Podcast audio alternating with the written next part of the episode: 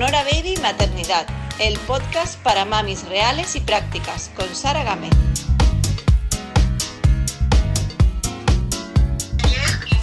Sí, se escucha bien el, eh, el episodio, ¿no? Bueno, pues ya estamos grabando, así que para el podcast. Así Ah, que- me upo, me upo yo. Hola Manuel.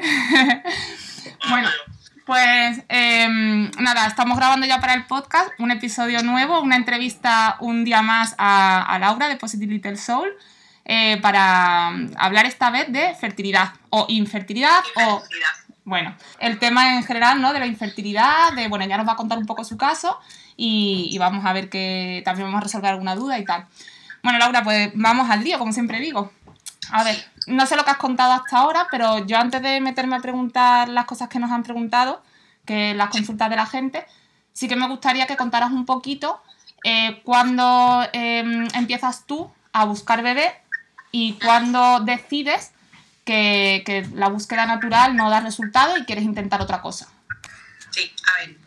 eh, yo siempre había querido ser madre, ¿no? No era algo que me obsesionara, pero bueno, eh, algún día llegaría, ¿no? Pero siempre tenía una cosilla como que me iba a ser- resultar difícil, ¿no? No sé por qué tenía esa, esa intuición. Y lo cierto es que voy a cerrar la puerta, ¿vale? Un momento. Yo voy a aprovechar para coger el café, que lo tengo aquí en el suelo. Ya está. Ya está. Yo aquí tengo mi café. Un bibi. Bueno, pues eso, eh, siempre quise ser madre, siempre supe que, que iba a serlo, ¿no?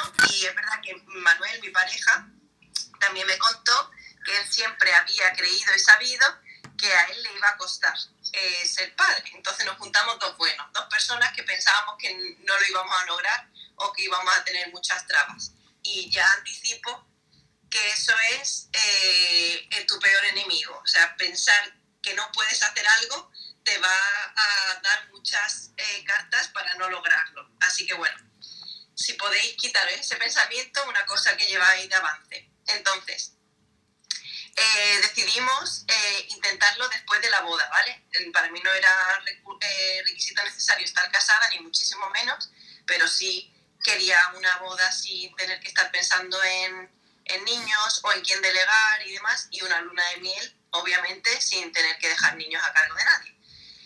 Y bueno, eh, pasaron los meses, es verdad que el bloqueo mental existió desde el minuto uno, ¿vale? Y, y más por su parte que por la mía, pero por ambas partes. Eh, porque claro, cuando uno ya piensa que tiene un problema, pues el otro mm, lo empieza a ver real, ¿no? Entonces, eh, yo tomé la decisión muy pronto de que yo iba a tomar medidas, porque eh, lo que yo no quería, primero, que eso fuera un problema para la pareja, y tampoco quería que eso eh, mm, o sea, se enquistara de tal forma que al final fuera cierto que no fuéramos a tener eh, bebés. Y entonces, eh, cuando llevábamos eh, seis meses buscando, que esto también, eh, a ver, eh, la búsqueda de embarazo, no sé, cada caso será un mundo, pero es verdad que para nosotros no fue una búsqueda eh, activa, eh, como en otros muchos casos que son como más, hay que hacerlo aquí, aquí, aquí y aquí. Nosotros no, eso es que eh, nos bloqueaba total. La imposición de tener que hacerlo en ciertos días, en vez de darte ganas, te las quitaba. Y hacerlo sin ganas como muy aburrido, no sé. Total. Que a los, a los seis meses eh, decido unilateralmente, pero siempre con su, con su apoyo, ¿no? Pero era, soy yo la que tomo las riendas de este tema, ¿vale? Eh, pues eh, empezar a averiguar cómo podíamos eh, buscar embarazo de forma, eh, de otras formas, ¿no? Sin tener ni idea. Entonces, eh, médico cabecera, eh, em, hospital, ¿no? Y ahí nos hacen preguntas, nos hacen pruebas. Y, y, la verdad es que, no, que yo recuerdo, porque es verdad que lo recuerdo todo un poco confuso, eh, no- físicamente eh, no teníamos ningún problema, así de primeras, ¿vale? Eh, y también me hicieron, a él le hicieron la prueba del semen y a mí me hicieron la prueba de, mm, de las trompas, la histerosalpingografía. Todo el mundo que pase por este proceso siempre creo que se hará esta prueba. Y es una prueba de contraste donde ven la permeabilidad de las trompas. Y eh, las dos eran permeables. Con lo cual, adelante. Y bueno, eh, empezamos este proceso. eh, sí que te dicen que hasta que no lleves un año de búsqueda no puedes empezarlo, pero eh, yo no consideré necesario tener que esperar un año, así que yo empecé con seis meses, aunque sí que es verdad que dije que ya llevaba un año. ¿Vale? Y, ya está, empezamos el proceso de la inseminación, en mi caso fue inseminación porque como no había ningún problema físico, los éramos jóvenes y demás, eh, se consideró que con inseminación sería suficiente. Tiempo después me dijeron que, o sea, mucho tiempo después, me dijeron que eh, eso es igual que eh, hacerlo de forma natural, pero eh, con la facilidad de que el, mejor eh, semen de tu pareja lo colocan en, el mejor sitio para que se lance solo y, vaya por, a por el óvulo.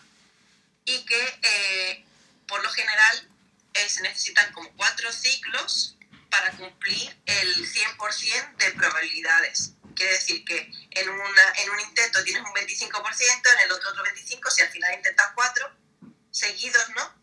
Pues se consigue el 100%. Eh, esto no siempre se cumple. Eh, hay veces que la gente se queda en la primera, hay gente que necesita seis intentos, eso, eso es así.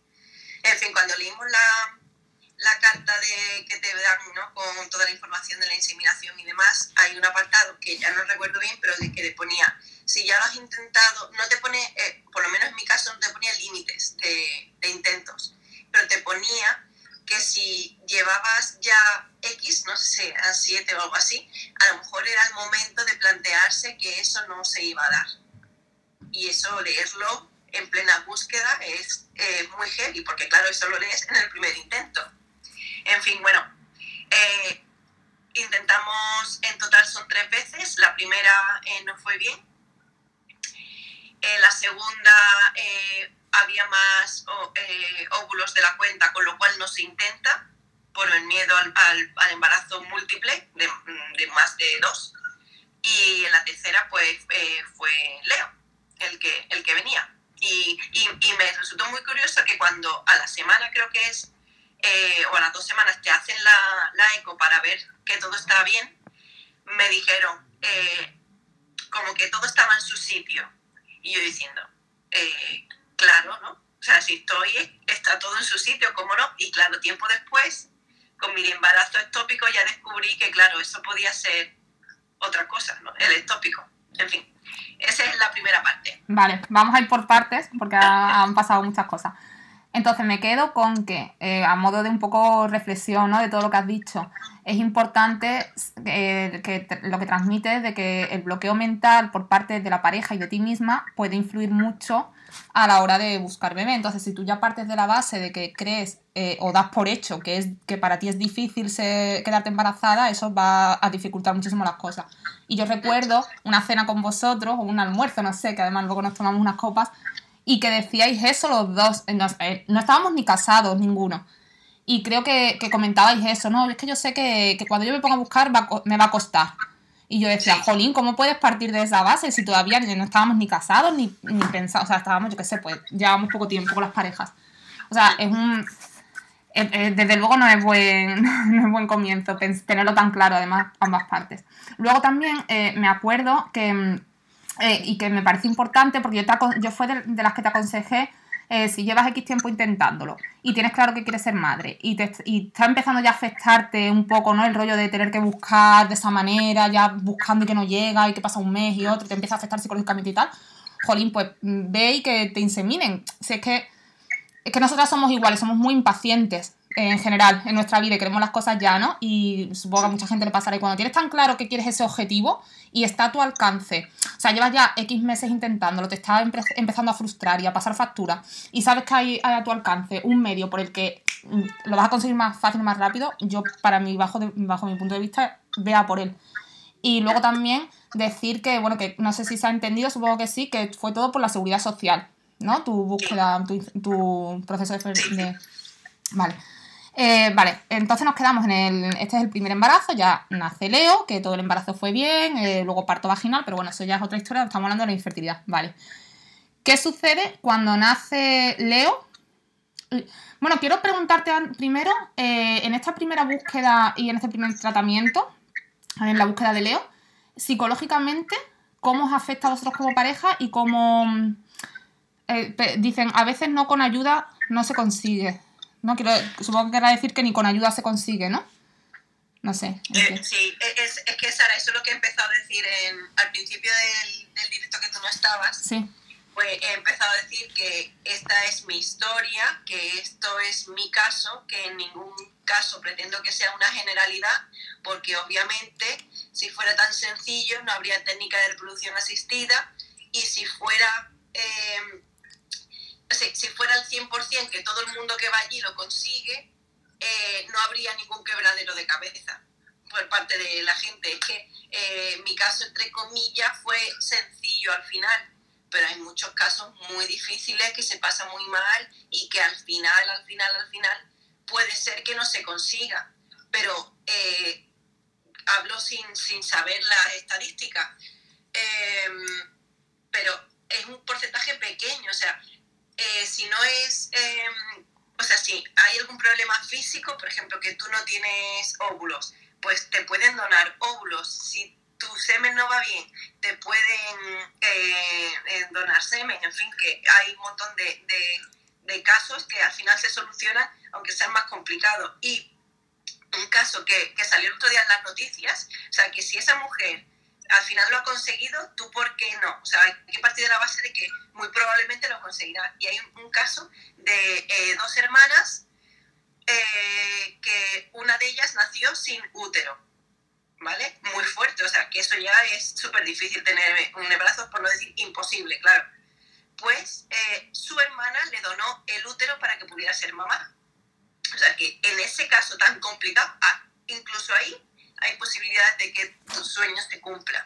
Entonces, yo hablo, hablo y, estoy hablando y hablamos de, de, mi caso, de mi circunstancia, entonces yo lo que pretendo es que... Eh, tengáis la, la, fe de que si lo intentáis, muy probablemente lo vais a conseguir con más o menos ayuda o tardando más o menos tiempo, pero hay que partir de la base de que si tú quieres lograr ser mamá, pues cumpliendo una serie de pasos y haciendo una serie de, de esfuerzos económicos, mentales y demás, al final muy probablemente lo conseguirás. Eso, ese es el fin de, de este directo para mí.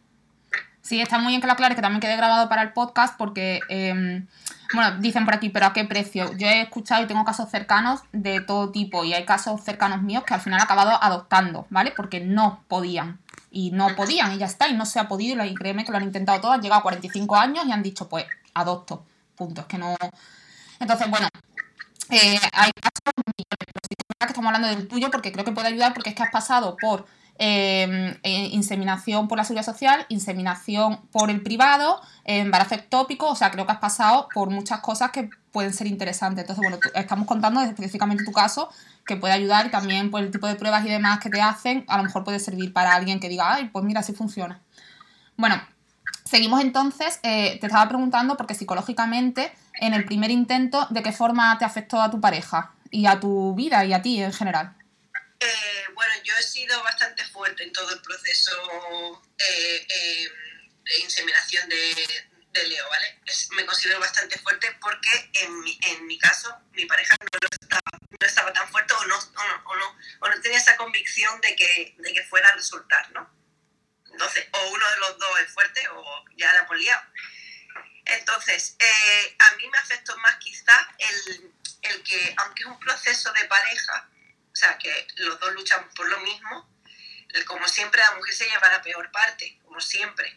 El tema, de, el tema hormonal, ¿no? Que te tienes que pinchar, eh, es como algo muy solitario. Por más, por más apoyo moral que te den, a mí me resultó eh, bastante desagradable eh, el tener que pincharme y que fuera todo tan frío y tan, no sé, como te sientes rara, ¿no? Haciendo algo que nadie te cuenta que hace y en realidad luego te metes en este mundillo y ves que hay mogollón de, de, parejas que pasan por este proceso, ¿no? Pero nadie cuenta, ¿no? Que, bueno, pues las visitas, yo muchas las tuve que hacer solas, no por nada, sino por, eh, el tema del trabajo y demás, ¿no? Y, y pasar este proceso y pincharte, sobre todo pincharte, que es muy desagradable pincharte la barriga, la verdad.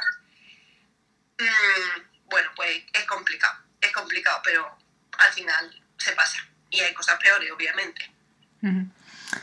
Y entonces con el, eh, tu pareja tenías tú como que tirar un poco, ¿no? De todo, ¿no? De ser la fuerte y tirar. Y encima de que estabas pasando por eso, tener que tirar un poco, ¿no? De, de todo. Sí, Buscar- pero yo tenía, yo tenía el convencimiento que estábamos en el camino correcto.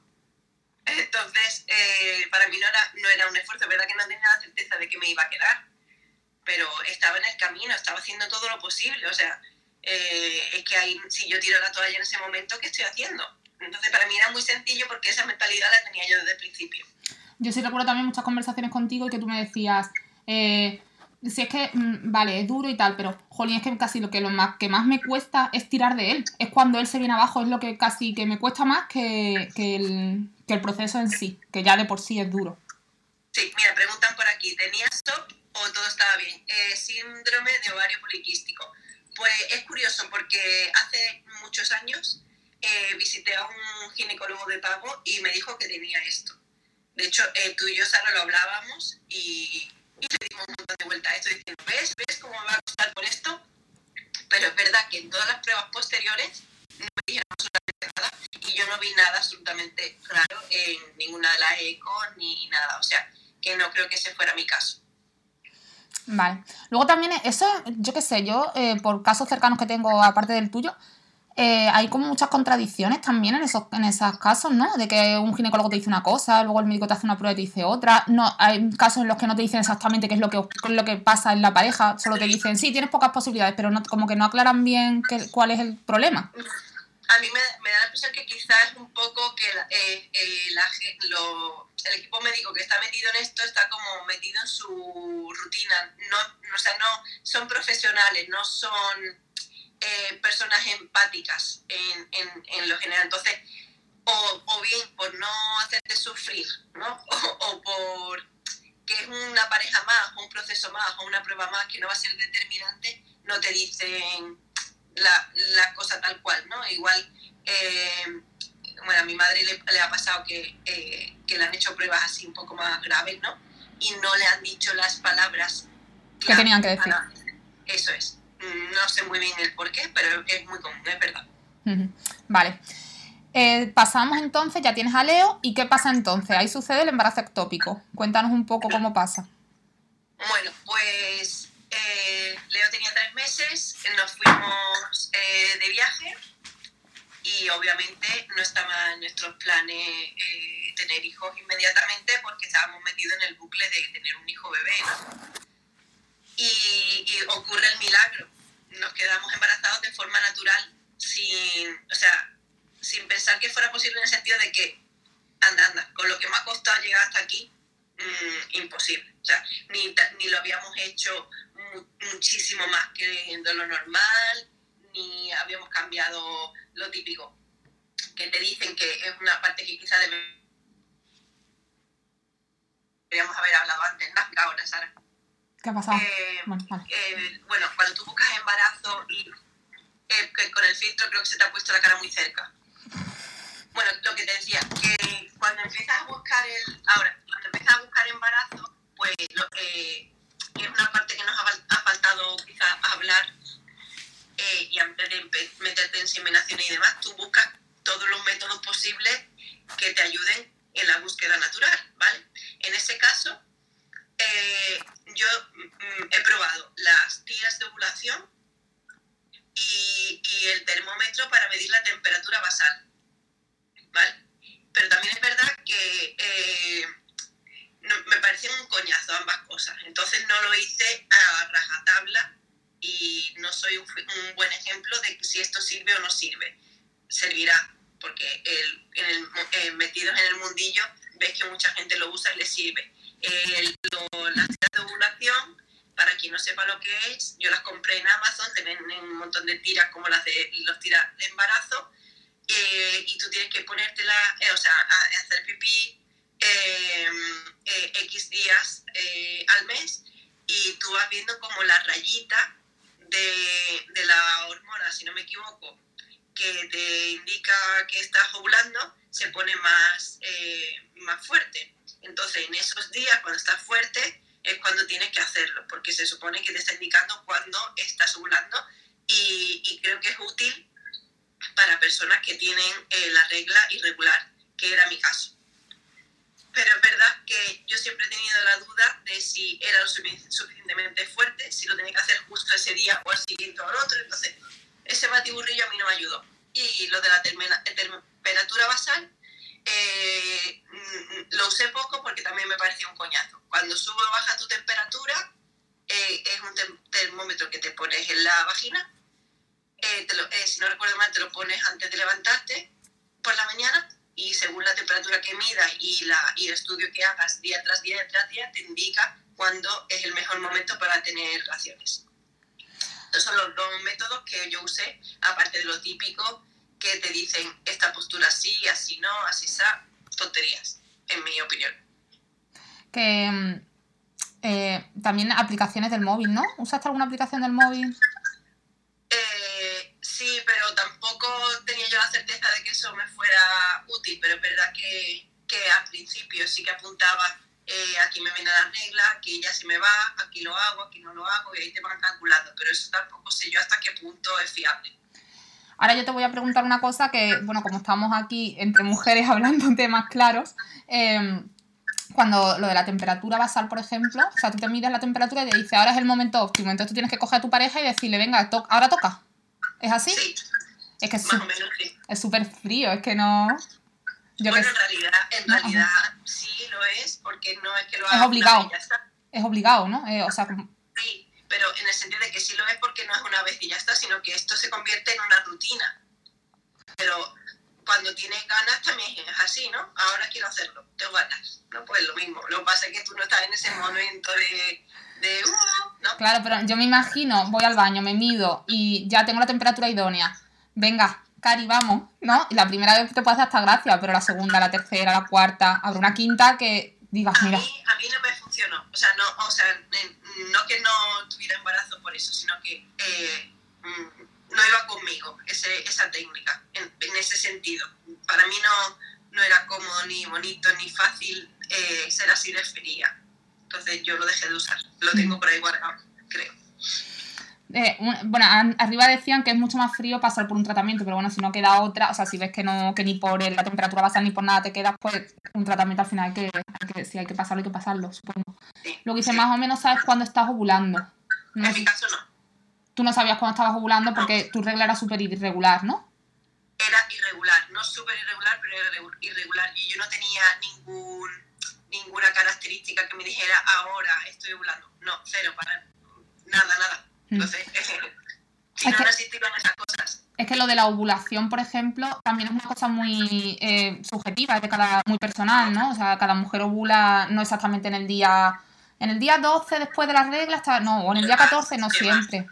Y también no siempre en cada ciclo el mismo día, que es eso. Porque si no sería facilísimo. Vale, bueno, pasamos a que está, te quedas embarazada en, eh, en un viaje cuando tu bebé tenía tres meses solamente de forma natural. Eh, ¿Qué sucede en ese embarazo? Bueno, pues yo tardé bastante en hacerme la prueba porque eh, verdad que no pensaba que se me estaba retrasando la regla, la verdad. Mm, Increíble, pero cierto. Y, y bueno, me hice la prueba, eh, todo, todo bien, pero eh, no sé qué me hizo pensar que, o sea, yo tenía como obsesión por, por confirmar que eso estaba ahí bien. ¿No? Una cosa muy rara, porque es verdad que tampoco pasaron muchas semanas. Y, y bueno, fui a... eh, no sé por qué lo hice así, la verdad es que no, no sé por qué, pero pedí cita para... Dime. Es que recuerdo, no sé si tendría algo que ver, pero recuerdo que yo me quedé embarazada eh, poco después que tú y, y yo me hice la, la primera eco súper pronto, súper, súper pronto. O sea, si yo me había, había hecho la prueba, me había faltado la primera regla, me hice la prueba, me dio positivo en mi casa, claro, eh, y fui al ginecólogo a hacerme la, la primera eco, pues no sé, a lo mejor estaba de, no sé, cinco semanas, no sé, muy poco. Entonces, recuerdo que ahí ya me dijeron que había dos corazones, que, hay dos corazones. Entonces yo en ese momento te llamé, tía, que, que vienen dos, que lo más seguro es que sí, que salgan los dos adelante y tal.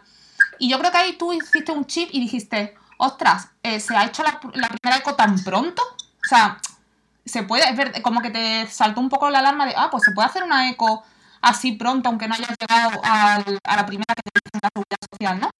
Entonces como que dijiste, yo creo que fue un poco por ahí, porque como que te hizo un clic en la cabeza de decir, ah, pues yo me mm, voy a ver si todo está bien, que ya que se puede hacer pronto, algo en tu interior, algún alguna intuición tenías. La verdad que de eso en concreto no, no me acordaba. Me acuerdo mucho de que, de que viniste a mi casa y, y me preguntaste, o sea, me preguntaste, estabas tú como más nerviosa que yo. Pero de después no me acuerdo, la verdad. Pero sí que es verdad que no tenía ni idea que se podía hacer tan pronto. Quizás fue por eso, pero que mi mente no lo almacenaba. Y, y, y pedí eh, cita eh, eh, para hacerme una ecografía en, en este- estos sitios que te hacen las ecografías emocionales. ¿Sabes? Lo, Sí, No. la, las que te hacen las ecografías eh, 3D y todo eso. Ah, vale, vale, vale. Pedí cita ahí, que fue donde me lo hice con Leo, ¿vale? Y me equivoqué de sitio, al final no me cambié, en fin, llegué y, y, y la sala es distinta, no es lo mismo que un ginecólogo, ¿no?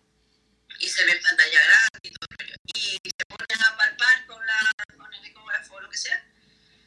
Y dice, uy, aquí no se ve nada, a lo mejor que está muy abajo. Eh, pero a lo mejor ella vio algo que no me quiso decir, eso yo no lo sé. Eh, está muy abajo. Yo mm, como que me recomendó que, que, que fuera a un, a un ginecólogo, ¿no? Pero no me dijo nada.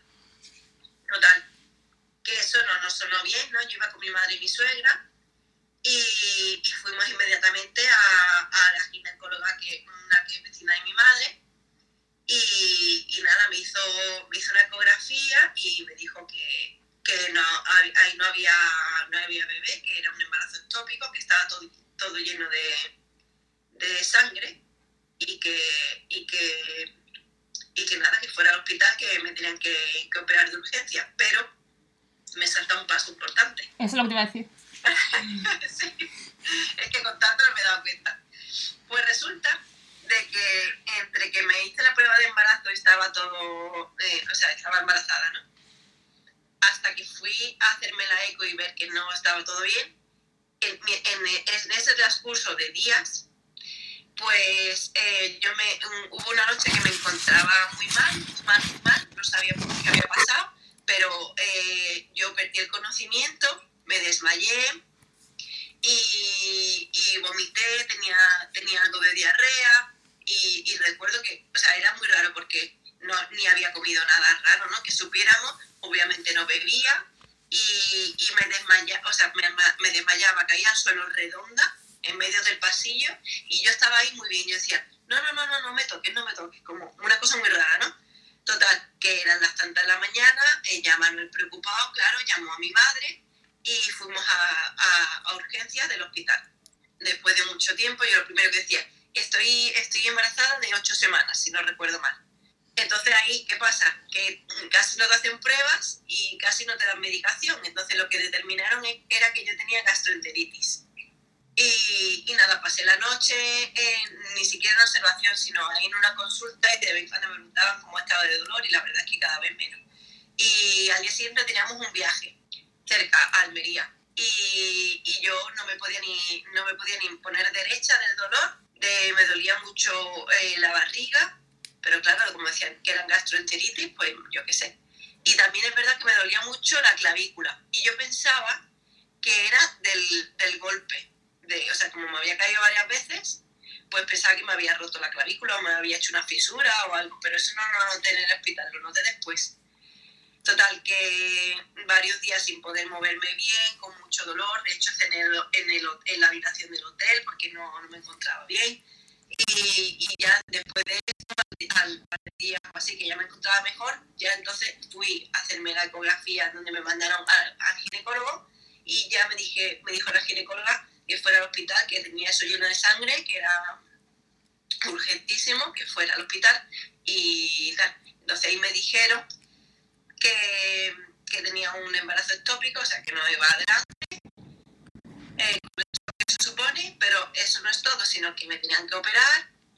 Eh, y, y, cuando estábamos en la sala, o sea, en la sala justo antes de la, de la sala de operaciones, eh, estaba sola, pero vino Manuel un momentillo a acompañarme y luego pedí yo que viniera mi madre, ¿no? Porque me, eh, justo me atendió una de, la- de las doctoras que, que me había atendido en lo de reproducción asistida y, y las casualidades, ¿no? Porque ella, eh, o sea, por lo visto, en toda la medicina en general, mm, tú no puedes tener acceso al expediente eh, de fertilidad de esa persona, ¿vale? No está unido.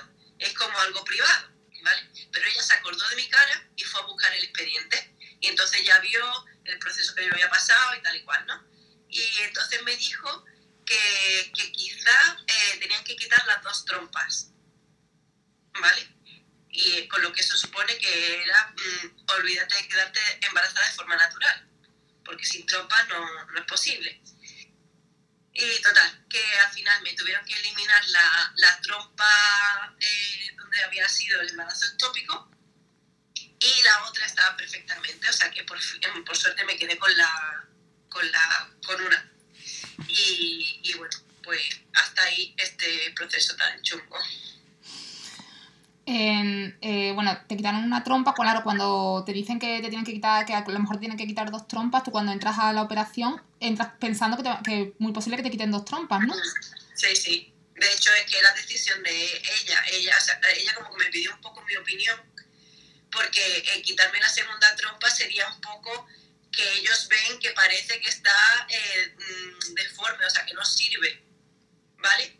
Pero mm, era un poco mi decisión y dije, bueno, ha- hacer lo que tengas que hacer, la verdad, Mm. porque si no me sirve, ¿para qué la quiero? Vale, y entonces, ¿cuáles, las, eh, ¿cuáles son las, consecuencias de que te quedes con una sola trompa? Que eh, es más difícil un embarazo de forma natural, ¿no? Entiendo. Se disminuye al 50%. Ujú. Vale, después de este proceso, entonces, que es como, bueno, es como un aborto, ¿no? No, no, quiero utilizar palabras que no son, pero me parece que es algo muy similar porque has estado embarazada, aunque el, el feto se ha colocado en un lugar que no es el que tenía que ser, sino que se había quedado atascado como en la trompa, ¿no? Y eso es lo que te estaba produciendo el embarazo ectópico. Que por cierto es súper peligroso y si te llegas a quedar con el diagnóstico este de que tenías gastroenteritis, podría haber sido algo muy, mucho más grave. Si tu intuición no te dice que tienes que ir a hacer una eco. Sí, sí, sí. Eso me parece súper importante a destacar que para la que nos esté escuchando y pueda pasar por algo así, que si tú tu intuición o tú ves que algo no está bien, que busques segundas opiniones, porque muchas veces fallan y, y no y a ellos pues no es que les dé igual o no les da igual, pero a- para ti es más importante y más grave. Exacto, sí. sí. Bueno, y entonces, ¿cómo después de este trance psicológico que es como un aborto, ¿no? O, o un aborto, eh, ¿cómo decides que quieres ser o, o cómo es el proceso este de decir, pues yo aún así quiero intentar un segundo bebé, un segundo embarazo? un- También te digo una cosa, y lo estuve pensando ayer, porque no sé si has eh, eh, leído o escuchado la entrevista que hace eh, Cristina Mitre a Irene Villa, No, que no la ayer. Bueno, yo no, no la he escuchado, pero he leído los titulares. Y eh, dice que, a pesar, no sé si sabéis quién es, ¿no? ella sufrió un atentado y, eh, de ETA hace muchos años y bueno, eh, tiene algún miembro de su cuerpo amputado, no recuerdo muy bien, eh, creo que una mano, no sé exactamente. Bueno, en cualquier caso, desde entonces es muy conocida, ¿no? Y la entrevista tiene una pinta increíble. Total, que eh, lo ha pasado muy mal con este trance, ¿no? Obviamente, pero dice que eh, el- eh, su peor recuerdo, su peor experiencia es un aborto en el primer trimestre. Las dos piernas, gracias, que no, no estaba segura. Vale, que su, eh, su peor trance ha sido un embarazo en el primer trimestre. Y, y yo tuve eh, eh, la operación del embarazo ectópico eh, a las ocho semanas, casi nueve. Y eh, lo que quería decir, o sea, mm, eh, lo cuento porque imaginaros que esto eh, me pasa en mi primer, o sea, en la inseminación, que era bu- buscado a conciencia después de un intento, el, el shock y el trauma hubiera sido mm, brutal. Eh, que yo lo he llevado muy bien porque no era buscado, porque era muy pronto, pero que no todo el mundo eh, lo asimila igual de bien, porque eh, es un embarazo que no, que no continúa, esté donde esté el, el, el, el bebé, el feto o, lo, o como se llame. Sí. ¿Me explico? O sea que en, en eh, las circunstancias hacen mucho como tú te tomes las cosas la, en el podcast tengo una entrevista a una chica que, que, bueno, que pasó por, por aborto en el primer trimestre y de hecho tiene un movimiento ¿no? que, que eh, ayuda o, psicológicamente y acompaña y dice que no está sola toda aquella que pase por aborto, aunque sea en el primer trimestre, porque como que los médicos incluso no, le quitan, le restan mucha importancia cuando son abortos en el primer trimestre, le dan mucha más importancia cuando es a partir del segundo o tercer trimestre.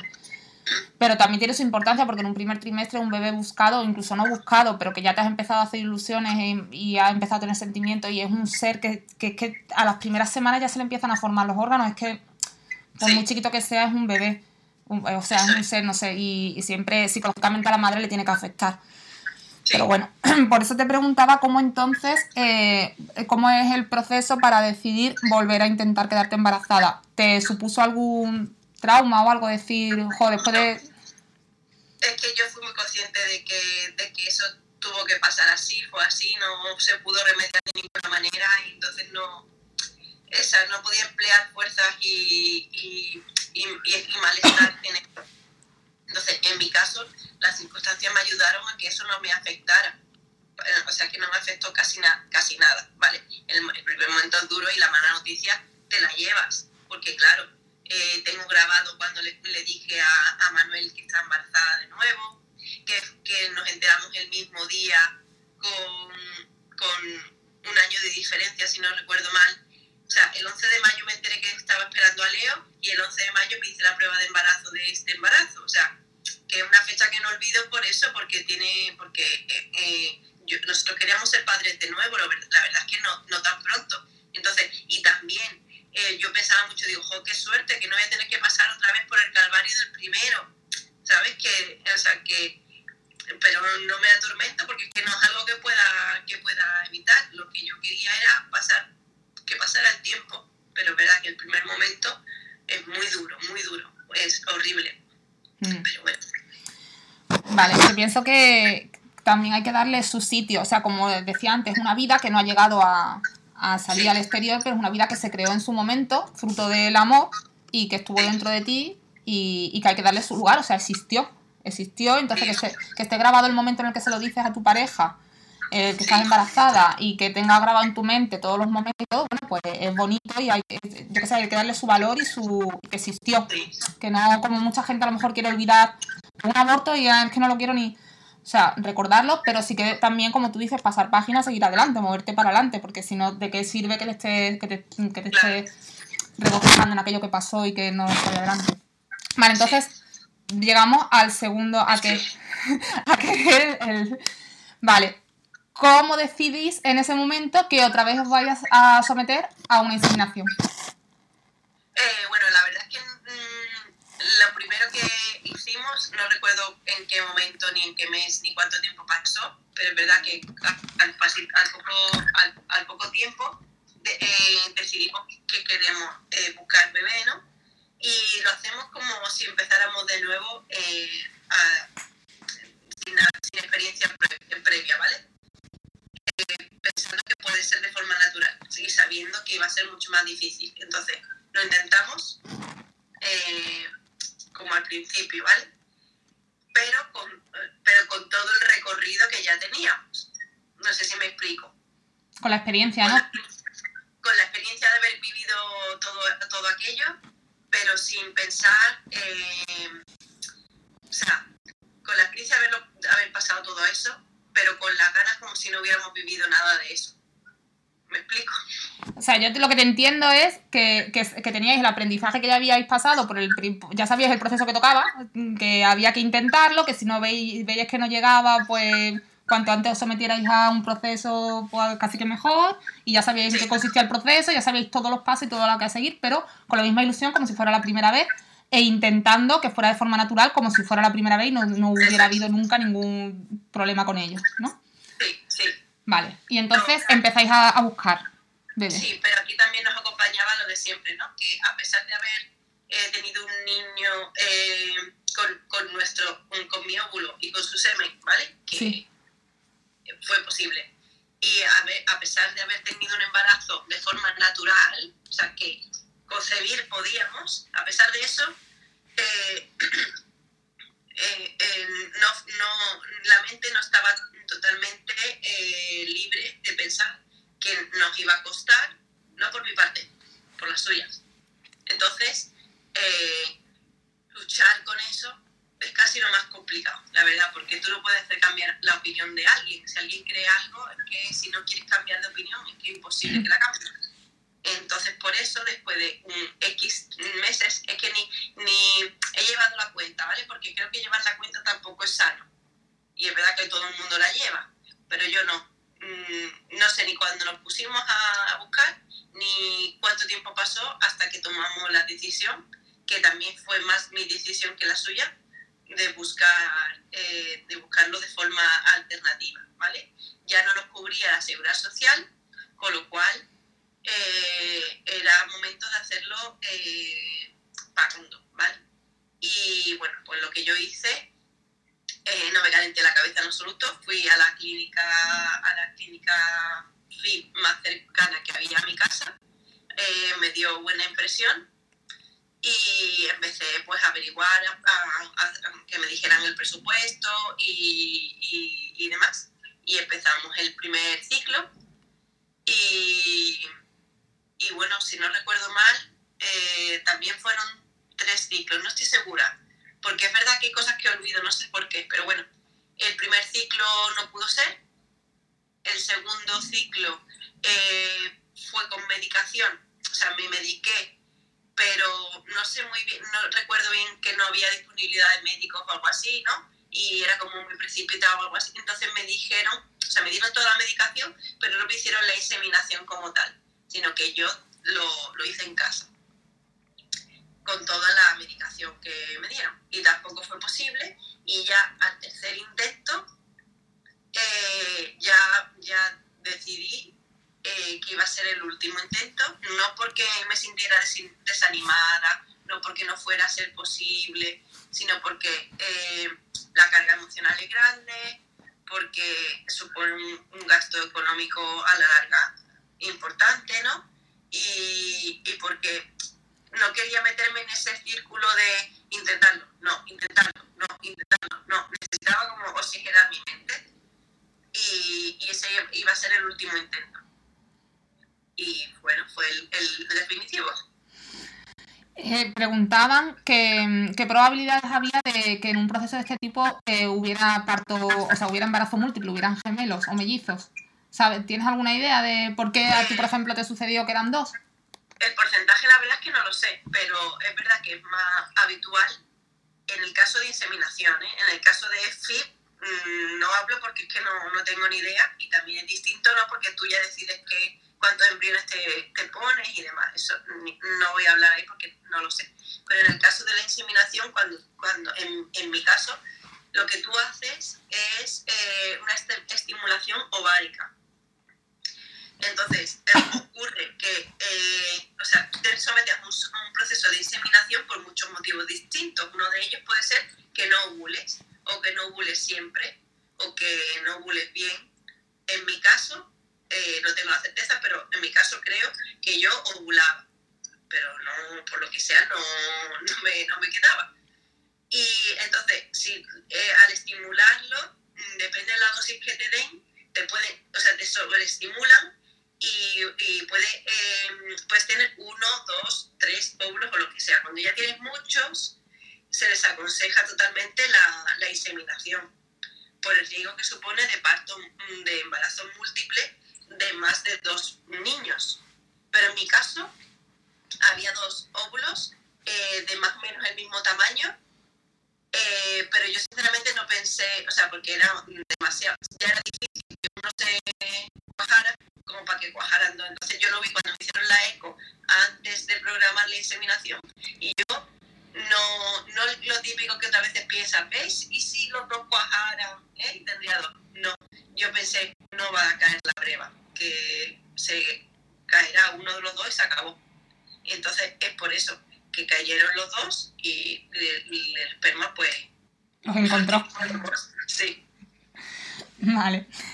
Bueno, pues yo creo que más o menos han quedado cubiertas las preguntas que tenía por aquí que habían hecho eh, en las cajitas de preguntas y, y, ha quedado bastante cubierto toda tu, lo que ha sido toda tu experiencia y toda tu trayectoria. No sé si quieres. Sí, además ya hemos cumplido más o menos, llevamos 45 minutos, o sea que más o menos yo creo que está la. que has, has contado tu, tu caso de eso eh, con la infertilidad o con la búsqueda de embarazo.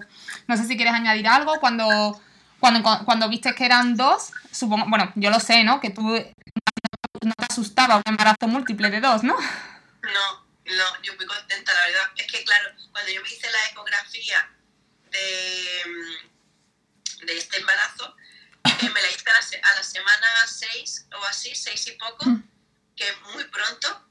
eh, y, y me la hice porque yo tenía mi miedo, o sea, el miedo real de que pudiera ser otro embarazo ectópico. O sea, yo iba con ese pensamiento, que eso podía ser. Y, y bueno, de, de hecho, me quisieron tomar la atención y no pudieron, de como la tenía. La cosa es eh, que, o sea, de pensar eso, a que me diga la tía, uy, vienen dos, pues mm, es que, que mejor que eso, ¿no? Claro, claro. ibas, con las, ibas con las expectativas tan bajas de que iba a haber algún problema que cuando viste que el, que el problema era, el problema eran que eran dos, pues ya ves, ningún problema. Exacto, Y- sí. De todas formas, también lo que quería comentar, si quieres para ir eh, acabando, ¿no? Sí, es que se ha cortado un momento, pero bueno, dime, sí, Sí, porque me quedaba sin batería, me queda un 20%. dime. Pero bueno, lo que, lo que yo quería eh, englobar un poco, ¿no? Después de, de la experiencia, es eh, porque otros comentarios que me han hecho eh, es la predisposición que tiene la, la gente que se somete a estos procesos a pensar que ellos no van a tener la suerte, ¿no? De, de que les pase, ¿no? Fa- pensamientos fatalistas me decían, ¿no? De que eso no va a ir. Y es verdad que yo he tenido pensamientos eh, nega- mm, negativos, por decirlo de alguna manera, pero yo pienso que era, eh, o sea, no es lo mismo tener un pensamiento, o sea, pensar que eso puede pasar a nivel realista, a meterte en ese, en ese pequeño bucle y pensar que todo lo malo te va a pasar a ti. Porque yo me recuerdo em, en el primer embarazo que yo me alegraba ¿no? de toda la gente que se embarazaba a mi alrededor, cosa que a veces no ocurre cuando estás buscando embarazo de forma obsesiva, ¿no? Te, te- te termina dando coraje, ¿no? Que todo el mundo pueda y tú no, que tú tengas que pasar ese calvario y tú no. O sea, y los otros no. Eh, y recuerdo que una, una amiga de Manuel eh, se quedó embarazada lo- eh, al nada de, de de casarse y ahí fue cuando yo dije, me bajó todo, como decir, joder, tío, otra más, ¿sabes lo que digo? Como, ¿por qué tengo que...? Y ahí me estaba yo pinchando para, para tener a Leo, ¿vale? Y era como, mm, sentí una injusticia tremenda, ¿no? De que no, no mereces pasar por todo eso, ¿no? Y ahí, eh, y a la semana o así me dijeron que estaba embarazada de Leo. O sea que mis hormonas estarían ahí. uh. En fin, que lo que, que yo quiero eh, que quede claro que no hay que... Si tú quieres buscar un embarazo, hay que buscarla, a, buscarlo a tope de energía y pensando que eso va a suceder. Si tú ya te estás tirando piedras sobre tu, te- tu propio tejado, es que no merece la pena que te gastes el dinero, porque en gran parte eh, mucha de la gente que no se no logra un embarazo o que tiene que recurrir a, a reproducción asistida o es por la mente que les bloquea o por el estrés al que estamos sometidos a nivel vida general y a nivel presión social por tener que tener hijos en un determinado momento. Entonces, mente positiva eh, hasta el final.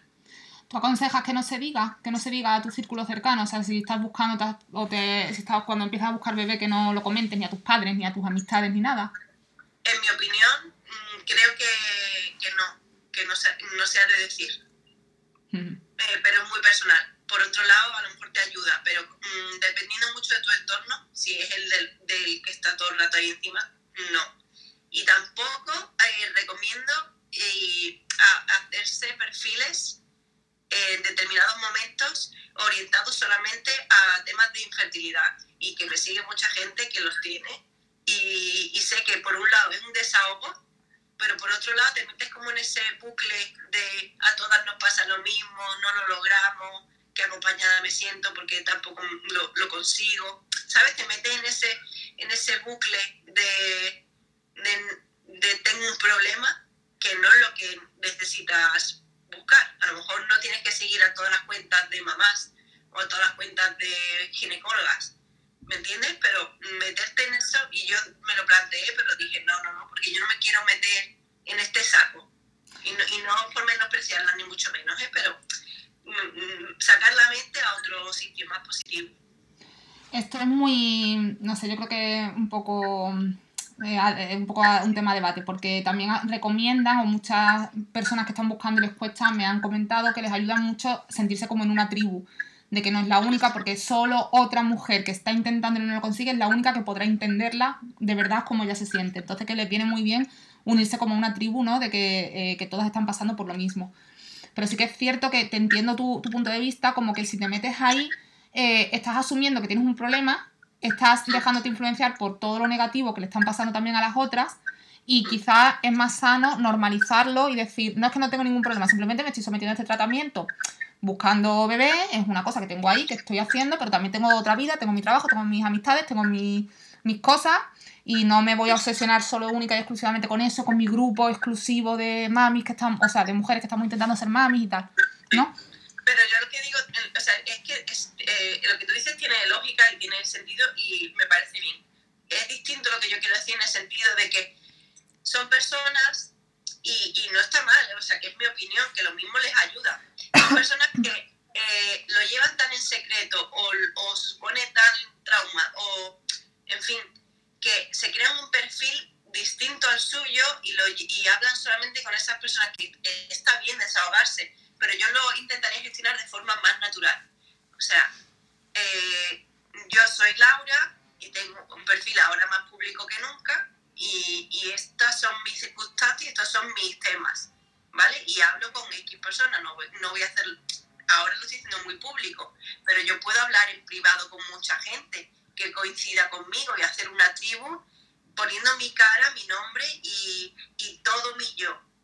Es distinto hacerte un perfil que estés solamente con eso cerradito, que tú ni siquiera des la cara ni pongas tu nombre, ¿sabes? Que, que es como, lo veo como tóxico, que no te ayuda porque no lo normalizas, sino que eh, lo, lo, lo sacas de debajo de la cama, mm, ¿me entiendes? Como que hay que normalizarlo, o sea, verbalizar el problema que te supone, a lo mejor no a todo tu entorno, a lo mejor a una amiga, a lo mejor eh, hablarlo más con tu pareja, a lo mejor acudir a un profesional, ¿no? Pero no, no una faceta que nadie más de ti conoce porque es algo muy privado y muy personal y esto no le pasa a nadie, solamente a gente que ni conozco, ¿no? ¿Me explico? Sí, sí, Es- sí. Esto es más saludable, pues creo que es más saludable. Y, y me- a mí me sigue mucha gente que, que lo, y, y que las entiendo y que lo hacen porque necesitan como enfocar todo ahí. Pero no sé hasta qué punto es sano. No lo sé. Vale, sí, creo que, se ha creo que con esta explicación se ha entendido muy bien tu punto de vista. Pues nada, con esto nos quedamos, ya sé que hemos cumplido casi la horita. Así que nada, mm, mm, no hay más dudas, no hay más cosas. No sé si quieres comentar una última cosa o una última Mira, conclusión. Amalia, Amalia opina como yo. Bueno, pues nada, yo por mi parte eh, nos emplazamos a otro directo si quieres, que ya me estoy animando. Ya estoy empezando a saber cómo colocar la cámara, por fin. No ha habido ningún problema de conexión. Pero eso es porque no estoy en mi casa, eso es porque estoy en Marbella y en Marbella todo sale bien. Sí. Bueno, pues muchos besitos a todo el mundo. Iremos hablando más, más adelante. Muchísimas Sí. gracias, Sara, por acompañarme. Nada, un placer. Besitos. Adiós. Adiós. Chao. Un besito muy fuerte y nos escuchamos en el próximo episodio.